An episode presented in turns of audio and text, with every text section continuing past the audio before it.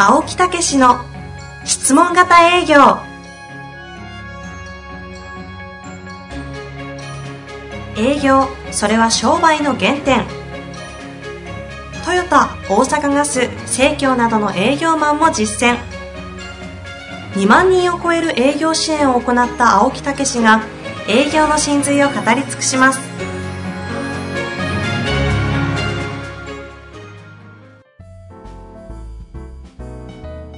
こんにちは、遠藤和樹です。青木武の質問型営業。青木先生、本日もよろしくお願いいたします。はい、よろしくお願いいたします。えー、この前実践会っていうね、お話をさせていただきましたけど、営業ですねえーそうそう。それと同時にですね、あの、随分組織の方の、あの、やり方を変えてきましてですね、はいえーまあ、認定、えー代理店とかいろいろ言ってるんですけど、とにかくね、認定の人を増やそうと。とにかくこの質問型営業は、えー多くの人に絶対知っていただいていいはずなんで、それで、その実感を持ってられる方も多いんでね。だからやっぱり認定を取っていただいてですね、それこそもう、こういうことを広める方に多く回っていただこうと。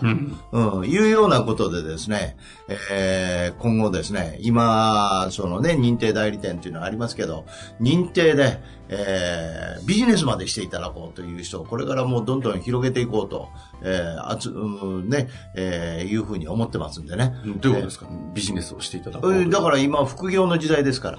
うん、これを質問型営業のセミナーとか、個別にコーチング的にもう教えてもらう。なるほど。許可を、認定をあもも取ってもらったら教えること可能やと。うんうんお金もももらってもらっていいと。いうことで、ぜひやっていただこうということですね。確かにね、副業文脈ありますよね。そうなんですよ。物を売れればね、ええ別に。で、それにおいて、今度は、ちゃんと質問型営業を理解したかの筆記、えーそれからロープレイ、ちゃんと質問型営業ができるのかどうか、それから質問型営業の、プレゼン、今度は販売する、あるいはそれを、えー広げるためのプレゼンができるのかどうかっていうね。まあそういうところを全部ね、えーチェックさせていただいて、自信を持って巣立っていただこうと。そして巣立ったからには全部その費用も、えーもらっていただいて結構ですと。まあそういうような形でですね、質問型営業を広げていこうと思いますんでね。だからまあ、養成講座ですよね。うんうんええだからそういうところにもこれから、えー告知をしていきますんで、えー質問型営業のファンの人、ぜひこういうことを周りの人にも知らせたいという人は、もう大いに、えービジネス的にも、あるいはそういうね、えー形でもやっていただいていいんじゃないかなと思ってるんでね。えーそういうところも含めて、えー実践会とかにもよく出てきていただくとかね、いうようなことをぜひしていただきたいということでございますね。なるほどですね。はい会社だけではなくて。そうそうそうそう。まあそういうことで、えーホームページの方にね、記載なんかをどんどんしていきますんでね。本当にするんですか？え、え、本当にするんですか？って、どうって。いやいや、あの、わホームページの更新忘れがちかなと。ああ、そうそうそうそう。ホームページとかも、あの、今は、いずいぶん、あの、私もしっかりと見るようになってきましたんでね、やっていこうと思いますんでね。なるほどね。はいぜひね、よろしくお願いいたしますご参加をということですね。さあ、今、今ですね、ちょうど地震をというお話があったと思うんですけども、はいはいはいまさに今回はですね、地震の質問なんですよね。ほうほうほういきたいと思いますよ。男性の方ですね。どんな相手にも臆さずに、自信を持って質問や自分の主張を伝えるためには、どのようにマインドセットして練習をしていけば良いでしょうかというタイトルです。はい。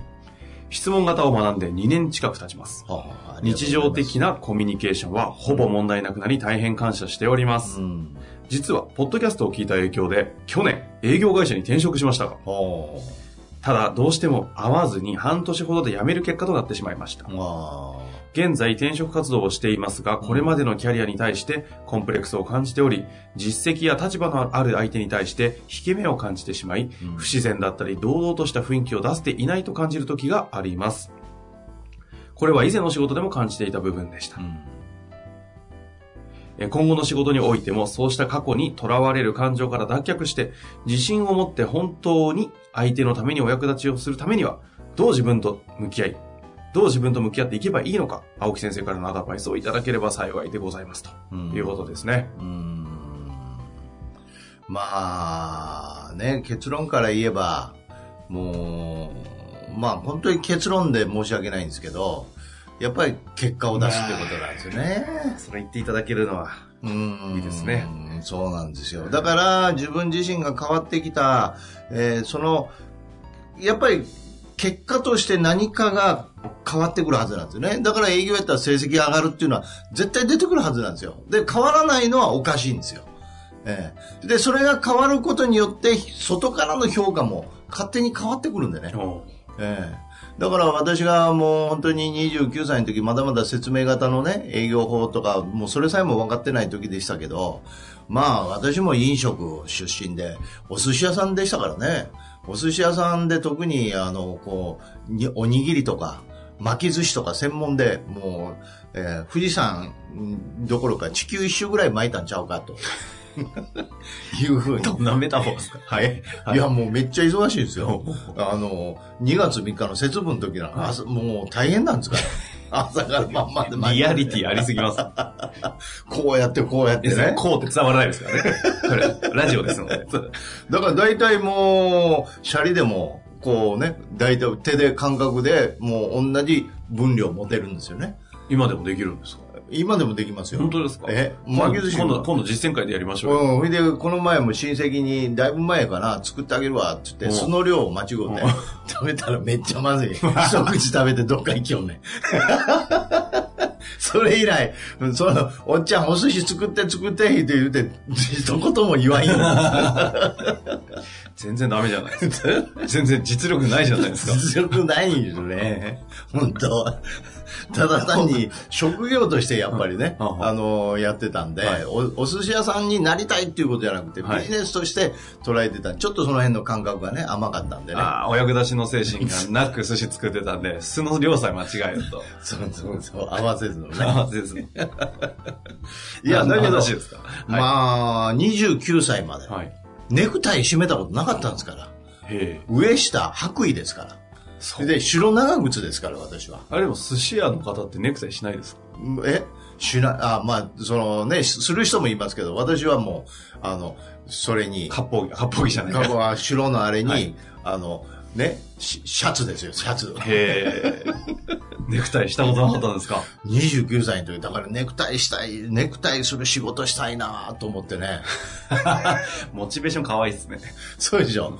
これで梅田へ、うん大阪の梅田に仕事行きたいなと思ってね。へえ。うんもう29歳の時初めてネクタイして、ネクタイの結び方もわからん、こう初めてして、うんうんうんえースーツ着て、あ梅田にこう行ったら、梅田やんかみたいな。そんな感じ。もう私の大きなビルに僕は行ってるんだみたいなね。たただネクタイして、あの、都会にいるだけですけどね。そうそうそう。でも高まってたんですね。そう、高まってたんですよ。えー私のイメージはね、ビールジョッキ持って頭にネクタイ巻いてるイメージしかないんで、ちょっとなんかあまりに意外すぎます。それは夜や。だから、何がだからや。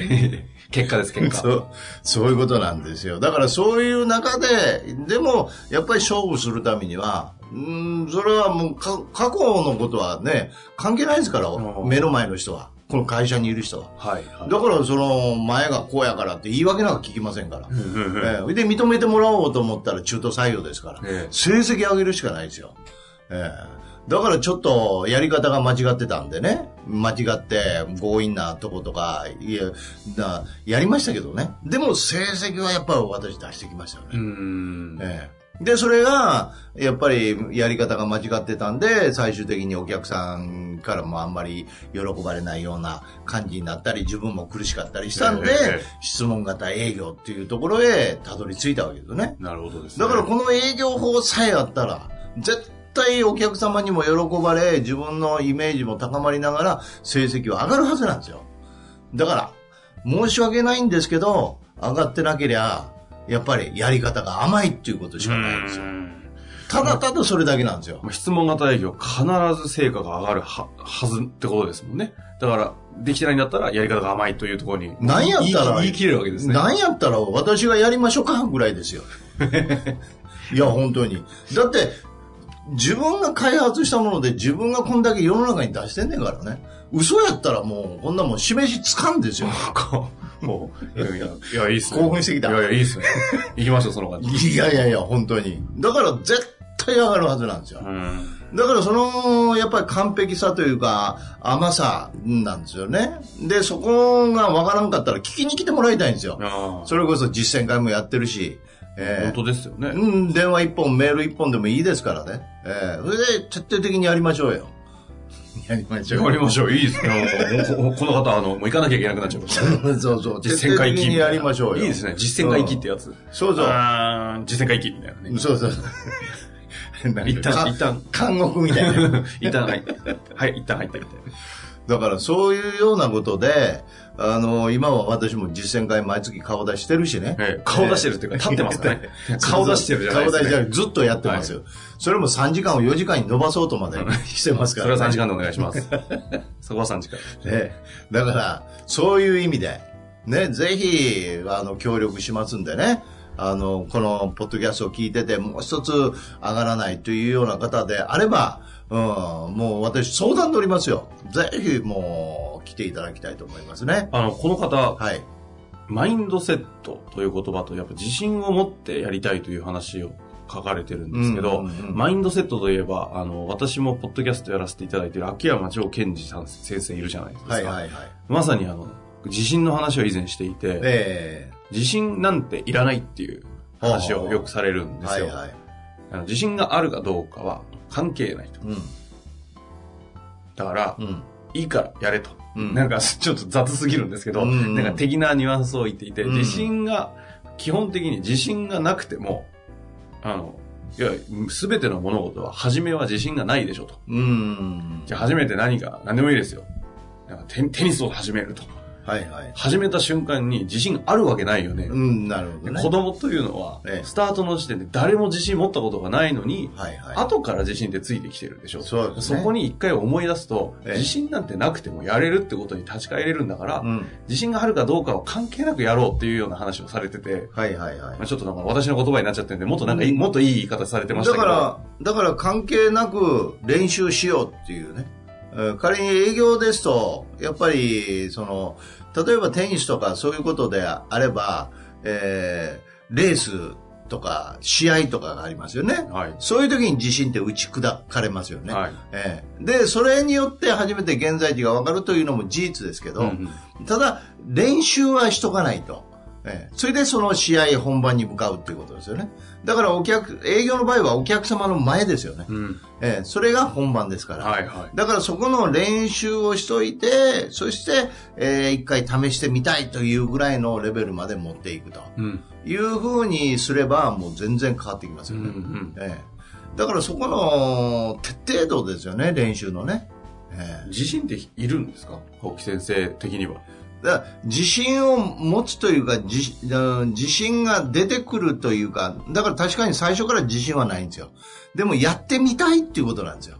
やってみたいという気持ちになってくるっていうことですよね。うんうん。ええ、だからそういうような状況になってやってみて結果が出たら自信はついてくるし、はいはいはい。ええでうまくいかなかったら改善していけばいいし、ええ、という話ですよね。うんええうん自信があるからやれる、やるやらないは練習するしないは関係ないってことですね。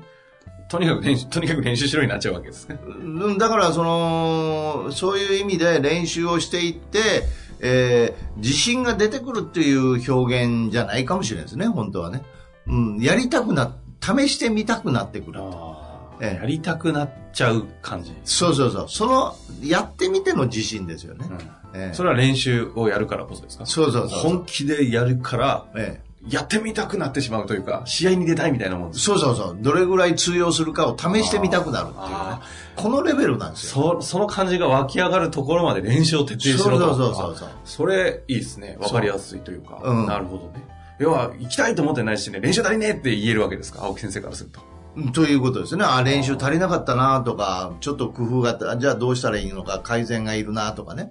いう本番になったらレベルに変わっちゃうわけですよ。なるほどね。ねそこの基準軸面白いですね。だから単に何もせずに本番を迎えたら、俺は向いてないってことになります。当たり前の話ですよ、こんなの。何もしてないんやから。素の素の自分で出てって向いてる向いてないって、向いてないに決まってますよ。確かに。でしょ、うんそうですねうんだからそこのなんか履き違いというか勘違いというかね、なんか素で営業をみんなぶち当たってやって、向いてる向いてないみたいにね、言ってるのは、それはそうですわね。何もす練習してないよからね。うんうんねだから、うんたまたまなんかそういうう過去にやった人が、えー営業みたいにコミュニケーションをやってる人が、それは多少向いてるかもしれませ。うんんうんね、だけどそれを同じように練習したら、誰もがそこへたどり着くっていうことじゃないですか。なるほどですね。えいや、もうこの方に一言え一言伝えていただくとしたら、どんな感じですか？え、どんな感じですかって。え やろうみたいな、その、あるじゃないですか。得意の、ほら、なんていうんですか？お礼みたいな。いや、この間やつじゃないですか。いや、あのーだから、うん、やっぱり何事も訓練なんだなと。うん、それで、えー人が、うん、ね、訓練をする、うん、私は倍ぐらいの訓練がいるんだと。うん。で、えーうまくいかなかったらまだ訓練足らんなと。あるいはその訓練が足りてたらもっと改善が必必要やなというようなことで、あの、やっぱり自信がないな、向いてないなとかいうところへ行くんじゃないってういうね。んたどり着くところがちょっと違うんですよね。そうかそこで着地するというか、そこに帰着しちゃいけない。そうそう、いつもそこに行くからあかんのですよ。自信がないとか、向いてないとかね。ええで、ではなくて全然そうじゃないんですよ。ええ訓練が足らん。うん、あるいは改善が足らんというところへ常に持ってってほしいんですよね。んええそこはなんかあれですね、まさにマインドセットな感じな話そうそうそうう。そう。だから私もそういう風になりましたもんね。ええだから昔は結構寄付が激しくって落ち込んだりして、俺ってダメやなと思ってる割とタイプやったんですよね。へえーお前の顔見てたらもう今の調子がすぐわかるって言って、前の上司とか社長によく言われましたよ。え。あ、そう、そんな感情の起伏が。すごい激しかったですよね。ええまあ確かにね、お酒飲むと感情の起伏は。いやいやいやいやいや、その話じゃないはい、その話じゃないですね。ねまあそういうことなんで、えな自信なんてね、その結果が最終的には出てくりゃもうつくんですが、それまでは、出すまでは訓練なんだと何回も言いますけど、はい。ね。えーということで、えーぜひ、えー徹底的にやると。訓練だと。そう。そして、実践回帰だと。いうことですね。ああ、もうこれはもう絶対です。そういうことですね。あはい。あ、自信は実践会で手に入るということでね、ぜひ、青木先生に学んでいただきましょう。そうそうそうそう。もう、だから、もし必要になれば、もう本当に今はね、えー私も手助けしますからね。はい。えー今はっていうか昔手助けせんかったわけじゃないんやけど、よりもっと場へ出てって、みんなの一言一声私はかけるように、えーしていきますからね。はい。というわけでね、はい。頑張っていただきたいなと思います。本日もありがとうございました。はい。ありがとうございました。頑張ってください。